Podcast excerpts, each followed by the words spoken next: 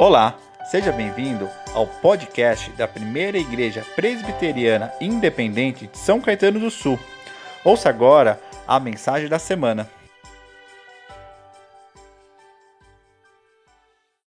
Que a maravilhosa graça e a paz do nosso Senhor e Salvador Jesus Cristo permaneça com a igreja. Amém? Eu acredito que esta seja a primeira vez que eu ocupo este púlpito para trazer a palavra. Não me lembro de ter falado em São Caetano antes. É, a última vez que estive aqui, o púlpito estava do lado de lá. Era um culto organizado pelo presbitério da Paixão de Cristo, se eu não me engano.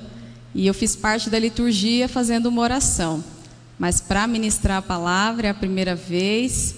Me sinto honrada, agradeço meu amigo pastor Rafael pelo convite. Estudamos quatro anos juntos, nos conhecemos bem. Da nossa turma, tivemos o privilégio de caminharmos juntos no mesmo presbitério. E eu espero que Deus esteja dando um, um tempo especial para ele com a família. Ele, como eu, tem os pais distantes. Então, eu sei que esse tempo de visitar os pais vai ser muito bom para ele. Eu espero que que ele volte renovado para compartilhar a palavra com vocês e continuar o ministério aqui. Mas eu agradeço, me sinto honrada por poder encerrar a série de mensagens que ele deu início. Sobre o que, que vocês têm falado aos domingos? Revitalização. Vocês estão falando sobre isso há quatro domingos. No último domingo, se eu não me engano, foi Tiago, pastor, que falou com vocês. Foi uma mensagem muito profunda, muito especial. E coube a mim ficar com o tema revitalização e missão. Então é sobre isso que a gente vai falar. Vamos começar pelas palavras: revitalização e missão. O que, que significa a primeira palavra? Revitalização. Significa vitalizar outra vez, dar vida novamente, fazer nascer de novo. Re, é, revitalização não tem a ver com cura ou restauração. Revitalizar é diferente de restaurar. Quando um móvel ele ainda pode ser restaurado, ele ainda tem algo de bom. Ele só precisa de conserto. Ele só precisa de aperfeiçoamento. Tudo que pode ser restaurado pode ser reaproveitado. Tudo que pode ser curado é porque ainda está vivo. Só está doente o que está vivo. Não há mais doença quando há morte. Então, revitalização também não é cura. Revitalização é dar vida. Revitalizar significa dar fôlego novamente a algo que já pereceu.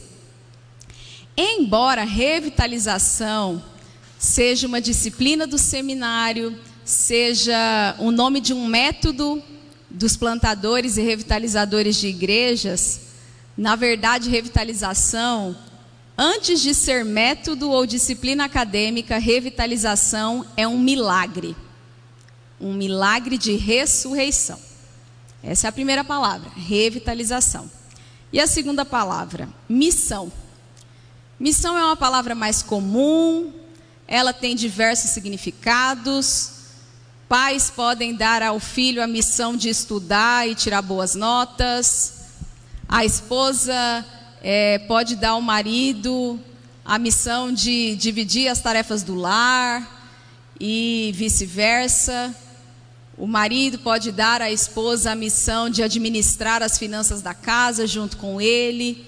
Um chefe pode dar ao seu funcionário a missão de fazer determinada coisa. Missão é uma palavra comum. Missão significa tarefa tarefa a realizar, trabalho a desenvolver, serviço a prestar. Mas quando nós falamos de missão dentro da igreja, nós estamos pensando em missão dentro da Bíblia. No Antigo Testamento, missão é o que Deus deu a Abraão. É o chamado dele. é obedecer a ordem de sair sem saber para onde, rumo ao desconhecido, deixando a parentela para trás, por um Deus que ele ainda não conhece muito bem, e assim seguir. A missão no Antigo Testamento tem a ver com Abraão, que recebeu de Deus a missão de abençoar todas as famílias da terra. Missão no Novo Testamento tem a ver com o texto que fez parte da nossa liturgia, o de Mateus, que o presbítero Luciano leu. Mateus 28, de 16 a 20, mais precisamente dos versos de 18 a 20. A chamada grande comissão, o ir e fazer discípulos. A missão do Novo Testamento é a de fazer discípulos de Jesus, batizá-los e ensiná-los a obedecer as palavras de Cristo até que ele venha. Isso é missão. Nós recebemos essa missão, a do Novo Testamento. Os judeus receberam a missão do Antigo Testamento. Eles são descendência de Abraão. Deus fez algo novo. Embora Jesus tenha nascido judeu, embora os primeiros cristãos tenham sido judeus, embora Jesus tenha priorizado os judeus na sua mensagem, tanto que quando ele foi procurado por uma mulher de Tiro e Sidom, ele disse que foi chamado para atender as ovelhas perdidas da casa de Israel e que ele tinha o dever de alimentar os filhos, depois os cachorrinhos. Mas esse é um texto para uma outra ocasião. Mas seja como for, a missão começou com Abraão, ela foi dada aos judeus, e embora a nossa vivência cristã inclua o Antigo Testamento, por que, que a nossa missão só é a do Novo Testamento? Porque Jesus disse que ele estava trazendo vinho novo, e vinho novo não cabia em odres velhos.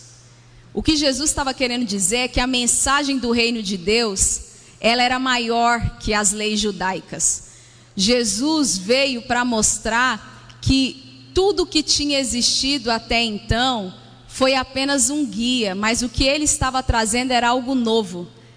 Era preciso odres novos para o reino de Deus. Por isso, a nossa missão é a missão do Novo Testamento. Deus deu a missão aos judeus, isso teve continuidade, mas em algum momento os discípulos de Jesus saíram do judaísmo para viver o evangelho, a mensagem do reino. E é essa mensagem que veio até nós. Mas me deram o tema revitalização e missão, que eu entendi que significava revitalizar a missão. Se alguém disse que a missão precisa ser revitalizada, é porque essa pessoa considera que a missão morreu. Ninguém revitaliza uma coisa que ainda está viva. Só se pode revitalizar o que ainda existe, o que ainda. Aliás, só se pode revitalizar o que deixou de existir, o que pereceu, o que ainda está morto. Então, alguém já considerou a missão morta e necessitada de ressurreição.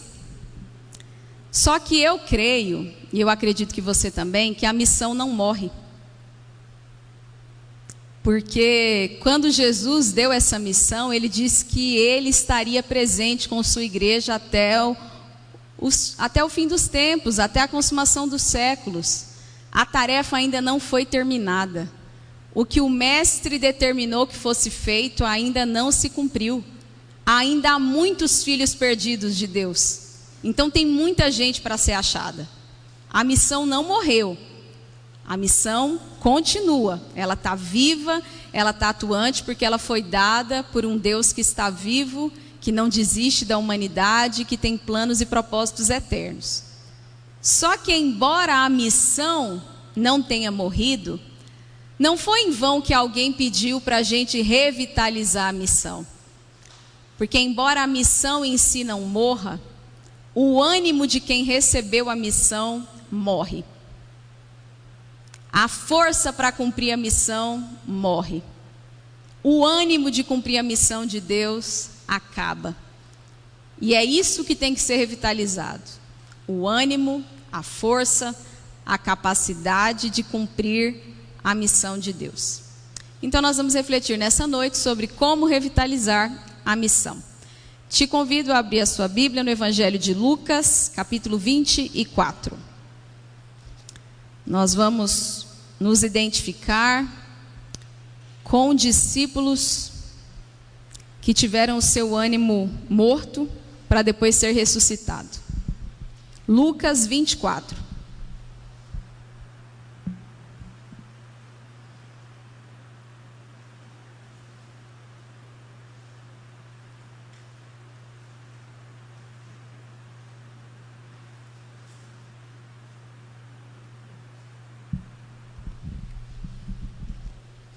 Evangelho de Lucas, capítulo 24.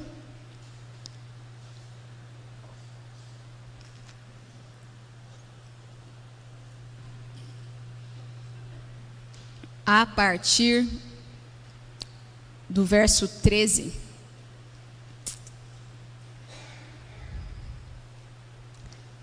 Naquele mesmo dia, presta atenção nessa história. Dois deles estavam de caminho para uma aldeia chamada Emaús, distante de Jerusalém 60 estádios. E iam conversando a respeito de todas as coisas sucedidas. Aconteceu que, enquanto conversavam e discutiam, o próprio Jesus se aproximou e ia com eles. Os seus olhos, porém, estavam como que impedidos de o reconhecer. Então lhes perguntou Jesus: Que é isso que vos preocupa e de que ides tratando à medida que caminhais? E eles pararam entristecidos. Um, porém, chamado Cleopas, respondeu dizendo: És o único, porventura, que, tendo estado em Jerusalém, ignoras as, as ocorrências destes últimos dias? Ele lhes perguntou: Quais? E explicaram: O que aconteceu a Jesus, o Nazareno, que era varão profeta, poderoso em obras e palavras diante de Deus e de todo o povo. E como os principais sacerdotes e as, no... e as nossas autoridades o entregaram para ser condenado à morte e o crucificaram. Ora, nós esperávamos que fosse ele quem havia de redimir a Israel. Mas, depois de tudo isto, é já este o terceiro dia desde que tais coisas sucederam. É verdade também que algumas mulheres, das que conosco estavam, nos surpreenderam, tendo ido de manhã, de madrugada ao túmulo e não achando o corpo de Jesus, voltaram dizendo terem tido uma visão de anjos, os quais afirmam que ele vive. De fato, alguns dos nossos foram ao sepulcro e verificaram a exatidão do que disseram as mulheres, mas não o viram. Então lhes disse Jesus: Honécios e tardos de coração, para crer tudo o que os profetas disseram. Até aí apenas. Essa história vai até o verso 35, mas nós vamos parar aí no verso 25. Dois discípulos, um chamado Cleopas e o outro a gente não sabe o nome. Gente que andou com Jesus, gente que ouviu o Sermão do Monte ao vivo, gente que pôde ouvir a sabedoria de Jesus, esse Cristo que cantamos que é nosso, gente que se sentiu tocada pelo amor dele, gente que viu milagres, gente que conviveu, gente que teve a chance de ter Jesus do lado, de encostar nele, de estar perto dele, de tocá-lo. E esses dois discípulos eram essas pessoas. Só que Jesus foi crucificado. Os três anos que eles caminharam com Jesus, que eles acreditaram que havia um reino, que eles largaram as redes, a antiga profissão, tudo para seguir aquele projeto de vida do Nazareno, de repente acabou. Porque ele foi assassinado em público, todo mundo viu. Todo mundo viu que saiu água quando enfiaram a lança. Todo mundo sabia que ele tinha sido sepultado, e todo mundo sabia que quem morre, morto está. E agora havia medo, todo mundo sabia, dentre eles, que aquilo tinha sido uma armação. A religiosidade, os principais dos religiosos se sentiram ameaçados por Jesus, por isso, de maneira injusta e corrupta, porque pela própria lei de Israel, Jesus não tinha motivo para ser acusado, porque ele nunca descumpriu a lei, ele era perfeito, mas descumpriram a lei de forma corrupta, conseguiram assassinar Jesus. Então eles estavam num ambiente de hostilidade. Quem nos guiava, quem nos deu um projeto de vida, não está mais aqui. E quem ficou vai nos perseguir. Quem ficou não gostava. Se mataram a ele, que era o mestre, quanto mais a nós que o seguíamos. Esses dois discípulos foram completamente contaminados por tristeza, por medo, por sentimentos que os paralisaram. Então Pedro falou: Vou pescar, eu vou voltar a fazer o que eu fazia antes. Esses dois falaram: Vamos para a nossa aldeia. A gente vai fazer o que aqui? Acabou. Nosso sonho, a gente achou que era eterno, que era para sempre, mas já era. E então eles vão cabisbaixos, caminhando. O texto registra que no meio da conversa eles pararam antes de dar a resposta, quando foram perguntados: "E aí, do que, que vocês estão falando?" Eles interromperam a marcha e o texto diz que eles pararam entristecidos. Como quem diz: Eu preciso ganhar fôlego para poder falar dessa tragédia, do que aconteceu com o nosso mestre. Pois bem, esses discípulos deixaram morrer dentro deles o que tinha de vivo. E por que, que a gente sabe que eles estavam mortos por dentro? Porque o próprio Jesus, com quem eles andaram três anos, apareceu do lado deles. E o texto bíblico vai dizer, na segunda aparição de Jesus, Jesus era o mesmo. Jesus não mudou de aparência. Tanto que eles ficaram tão assustados que Jesus teve que dizer: Gente, me dá alguma coisa para comer e beber para vocês verem que eu não sou um espírito, porque um espírito não tem carne e ossos sou eu. Eu estou completo aqui para vocês. Então, não há registro de que Jesus tenha mudado de aparência, quem sabe de roupa. O mesmo Jesus com quem eles andaram, comeram, dormiram, apareceu do lado deles. Gente viva reconhece os outros, morto não enxerga. Então, aquele homem era desconhecido, porque aqueles discípulos estavam mortos. E aí aquele homem pensou: já que eles não me veem, quem sabe eles me ouçam. E ele puxou conversa, perguntou qual era o assunto. Por estarem mortos, eles também não reconheceram a voz. E achando que era um estranho, eles falaram: Nossa, você é o único estrangeiro visitante que não está sabendo da grande fofoca de Jerusalém? Jesus disse: Não, o quê? Um homem chamado Jesus. Contaram a história de Jesus para ele mesmo. E contaram, inclusive, da ressurreição. Que as mulheres contaram que o viram, que ele estava vivo.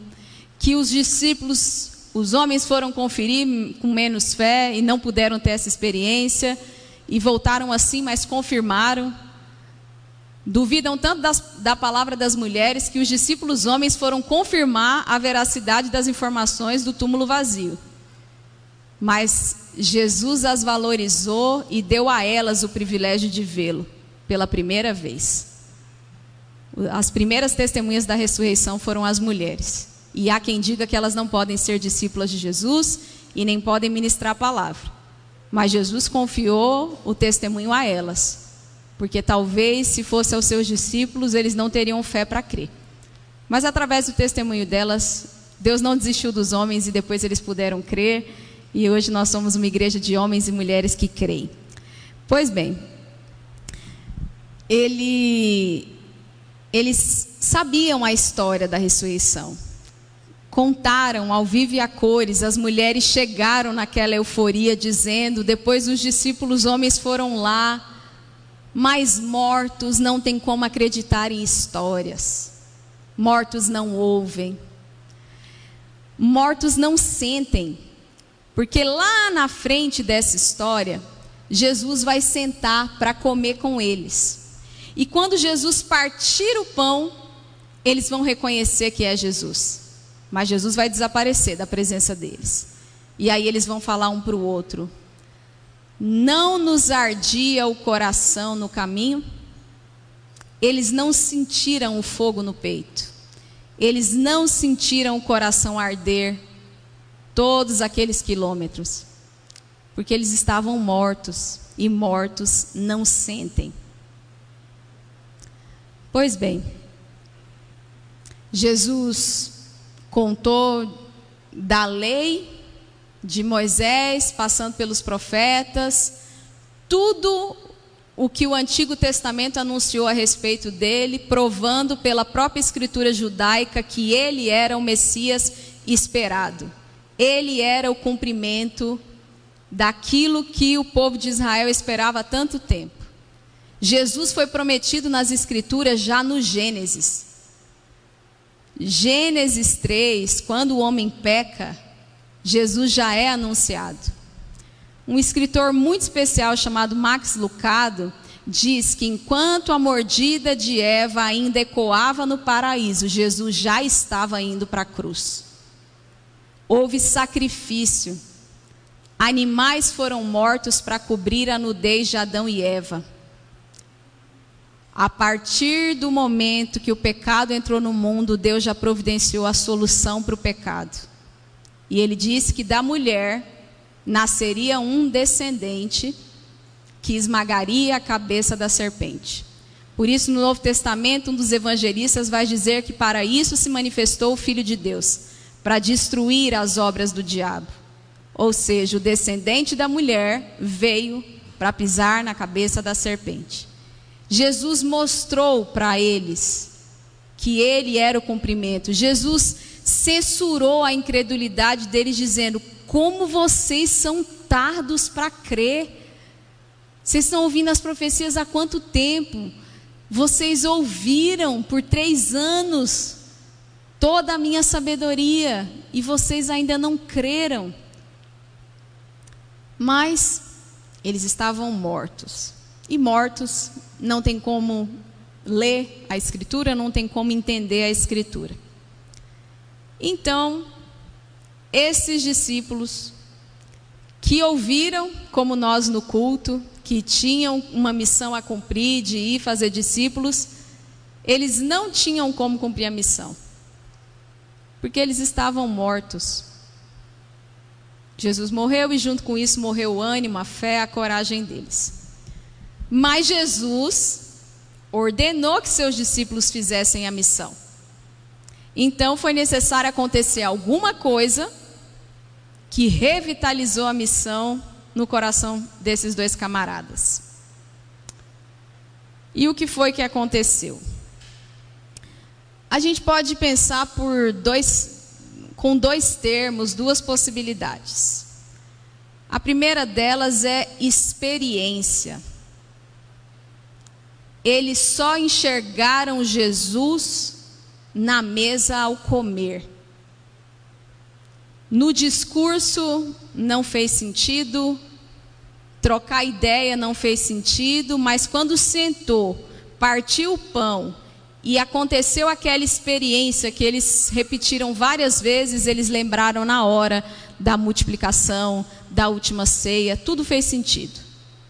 Porque eles viveram uma experiência. Experiência é necessário para avivar qualquer coração. Isso significa que você não pode cumprir a missão se você conhece Jesus por conhecimento.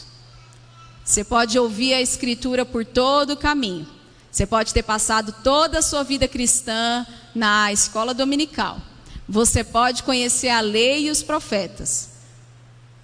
Não, não faz diferença o quanto você sabe, a, o quanto você leu, porque eu te asseguro que um analfabeto que não consegue ler uma linha, que tem uma experiência com Jesus, está muito mais habilitado para cumprir a missão que nós, que tanto conhecemos, que tanto sabemos, que tanto estudamos.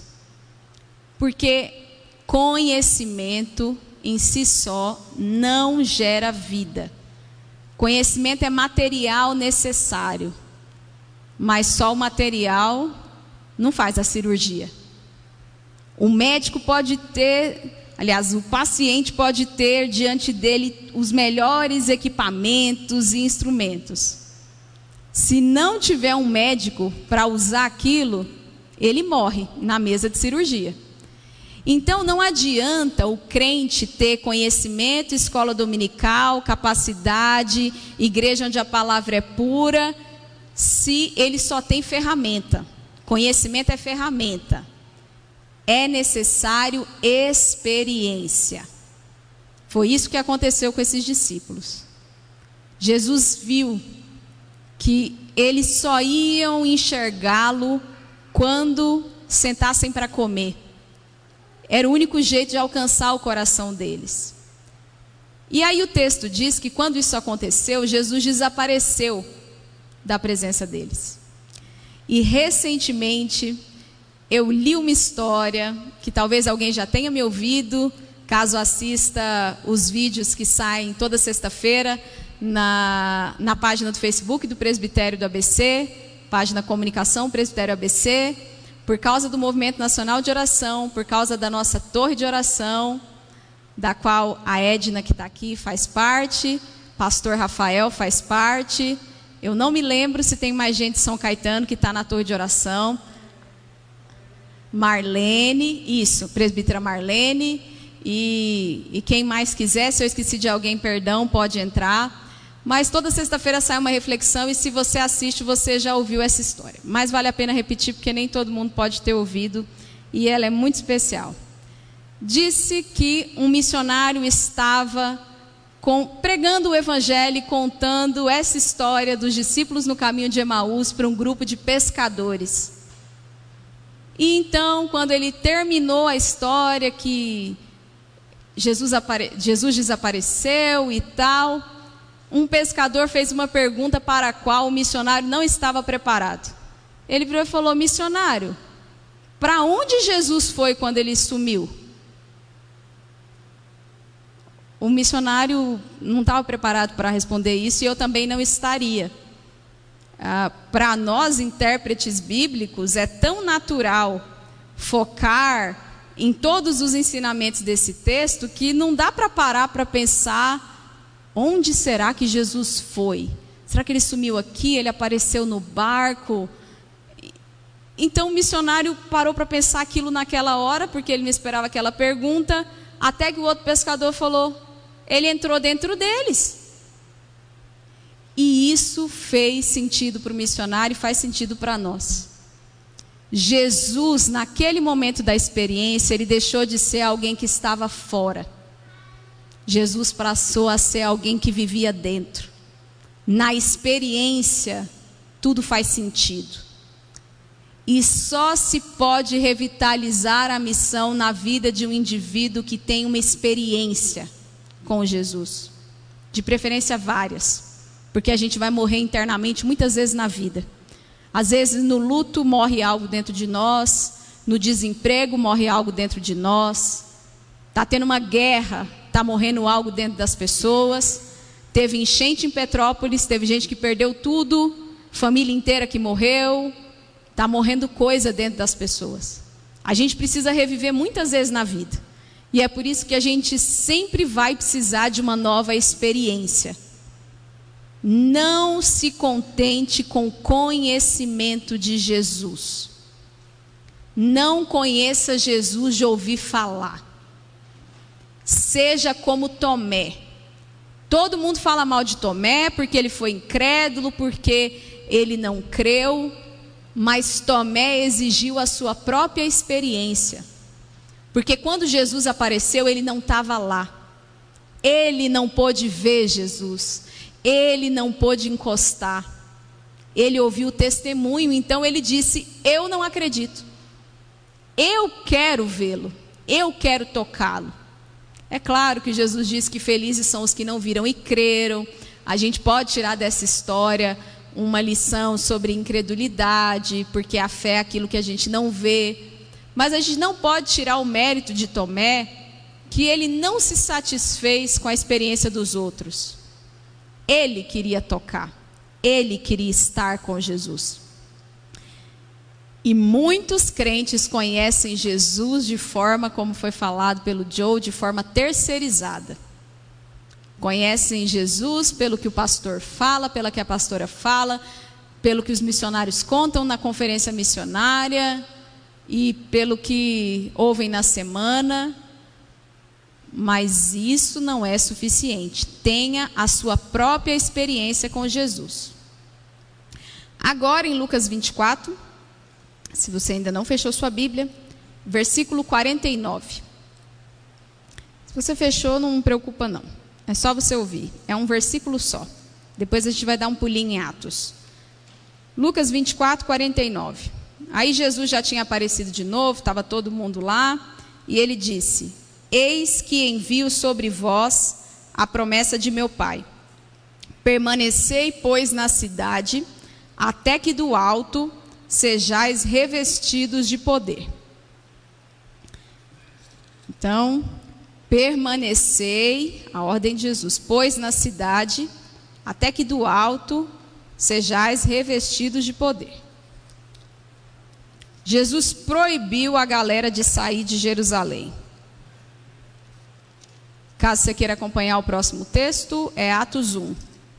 Se quiser ir procurando aí enquanto eu falo de Lucas para a gente chegar em Atos, a ordem de Jesus é: agora vocês me viram, agora vocês creram, agora vocês sabem que existe um reino, agora vocês sabem que tudo que eu falei é verdade, agora o coração de vocês está queimando e agora vocês estão doidos para sair para cumprir a missão.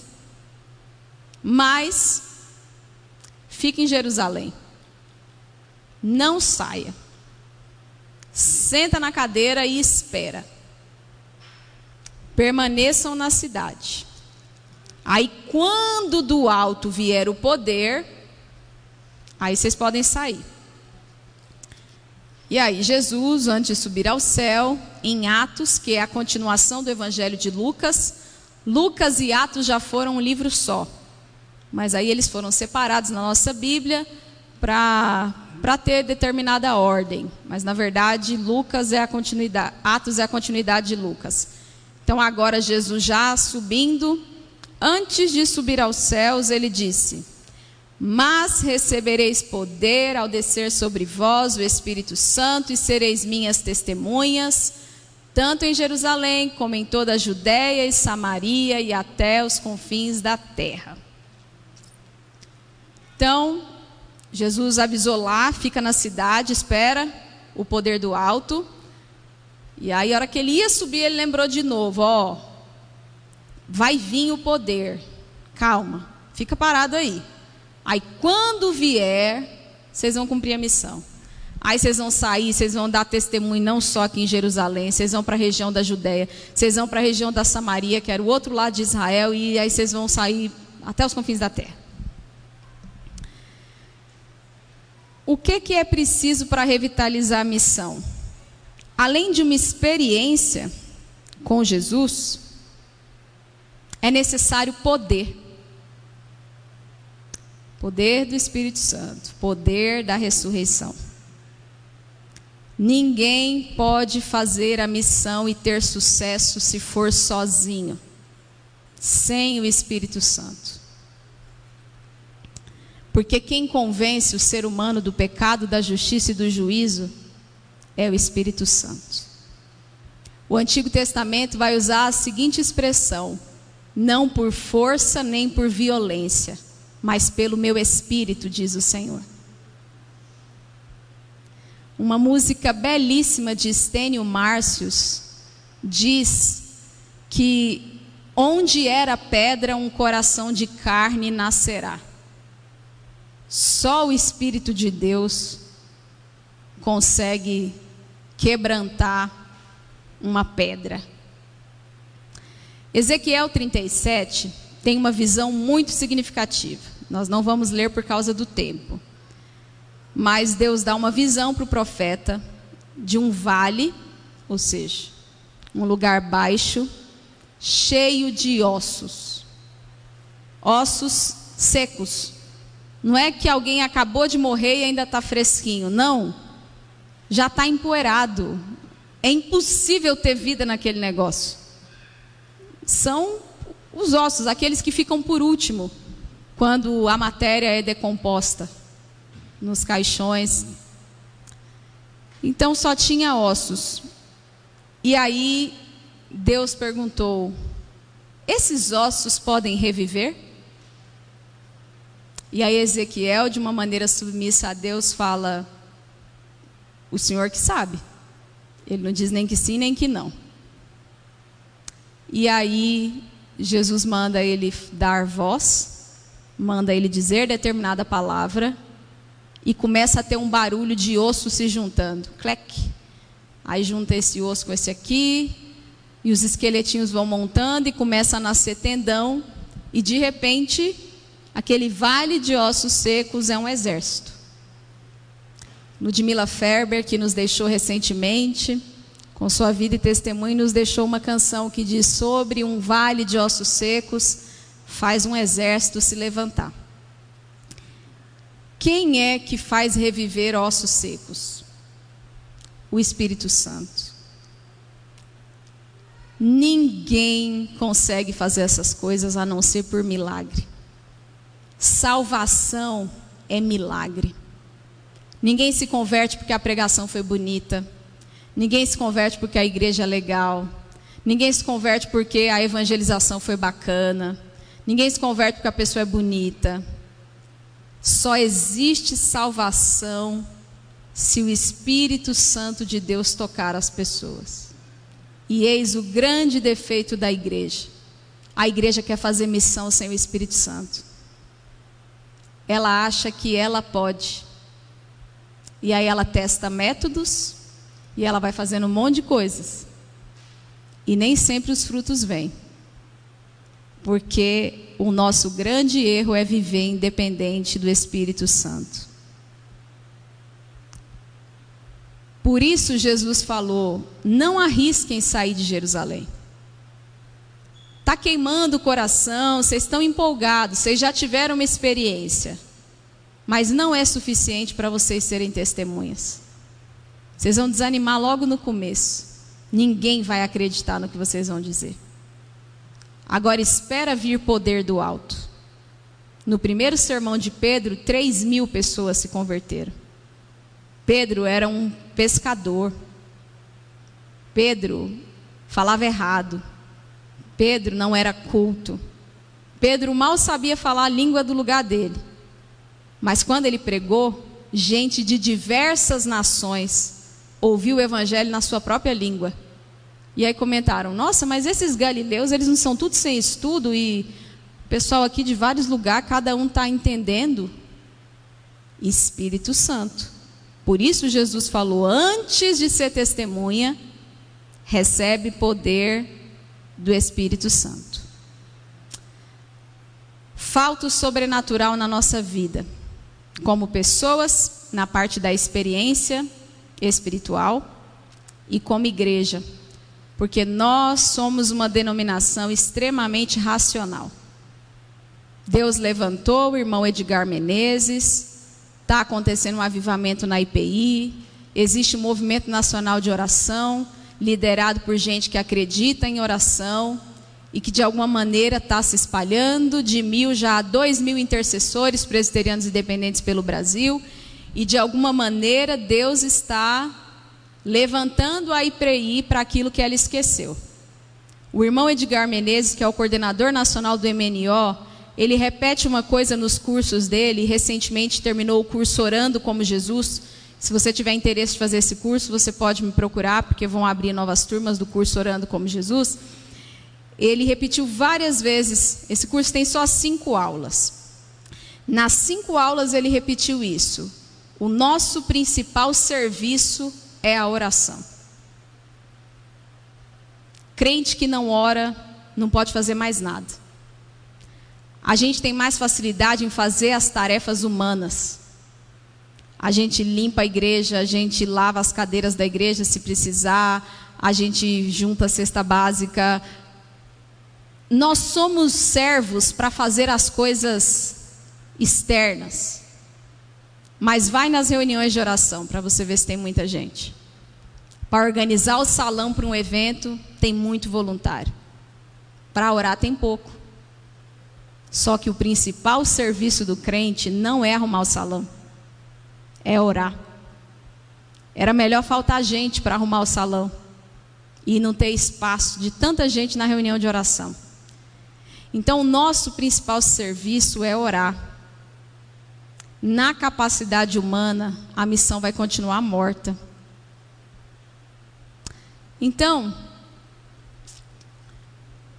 a gente revitaliza a missão se a gente estiver insatisfeito com conhecer Jesus de ouvir falar, e se a gente estiver convicto de que a gente não tem poder para mudar nem o mundo nem a vida de alguém. Eu tenho uma pessoa na família que eu gostaria muito que conhecesse a Jesus. Eu tenho 32 anos, eu oro por essa pessoa desde os meus oito anos. Faz tempo. 22 anos, se eu não, não errei a conta, algo assim, 24. E demorou muito para eu entender que eu não tenho poder de mudar a vida dessa pessoa. Não cabe a mim. E foi a melhor coisa que eu experimentei. E eu ouvi do meu pastor da época: que bom que você tentou, você parou de tentar salvar tal parente. Porque agora que você parou de tentar salvá-lo, Jesus pode salvar. A boia que eu jogava para salvar esse meu parente estava impedindo o meu parente de ver o helicóptero e Jesus oferecendo a mão para tirá-lo das profundezas. Por isso, saia daqui com essa convicção. Não seja autoconfiante na vida espiritual. A igreja só cumpre a missão na força do Espírito Santo. Fiquem na cidade até que do alto sejais revestidos de poder. Eu espero que o Espírito Santo, de quem a gente está falando, que está aqui, aplique a palavra ao teu coração. Eu não sei do que você mais precisa nessa noite, se é de um avivamento interior, pessoal, ou se de ou se é melhorar como discípulo de Jesus, é melhorar como evangelista, é melhorar como membro da igreja, é melhorar o seu serviço a Deus. Existe essa dinâmica. Tem um lado da sua vida que é secreto, você tem que se acertar com ele. Mas tem um lado da sua vida que é, é coletivo. O evangelho tem que, tem que ser expresso nas suas ações. Mas você precisa de vida nas duas coisas. E eu queria te convidar a fechar seus olhos para nós orarmos. O culto, a liturgia, é uma dinâmica de diálogo. Deus fala, o povo responde. Deus nos chama a ofertar, a igreja vai lá e entrega os dízimos. Deus chama a adoração, a igreja se coloca de pé e adora. Culto é isso. É uma dinâmica.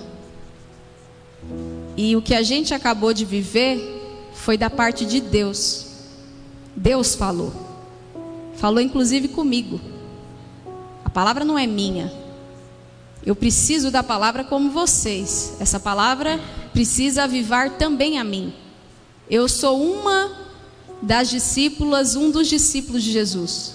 Eu faço parte de vocês, Eu só estou mais alta para que vocês me vejam. Mas na verdade, o mestre é Jesus. Meu lugar é aí, aprendendo. Pois então, ele nos falou. Então, quando acaba a palavra, é a vez do povo responder a Deus. E é por isso que eu te convido a fechar os seus olhos, para você dar a sua resposta a Deus diante do que você ouviu. Eu não sei onde você precisa de vida, mas você mesmo sabe.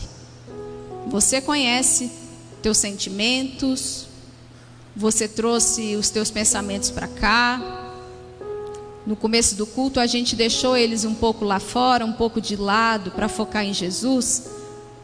Mas eles ainda estão aí dentro. Porque quando você sair da igreja, você vai voltar para eles. E você vai precisar de vida lá. É fácil cumprir a missão depois de um culto avivado como esse. Só que na segunda-feira não tem um culto desse na empresa, no lar, depois da briga do casal. Lá é no seco mesmo. A vida não tem trilha sonora. Só tá você e os problemas. E aí onde é que você vai buscar vida?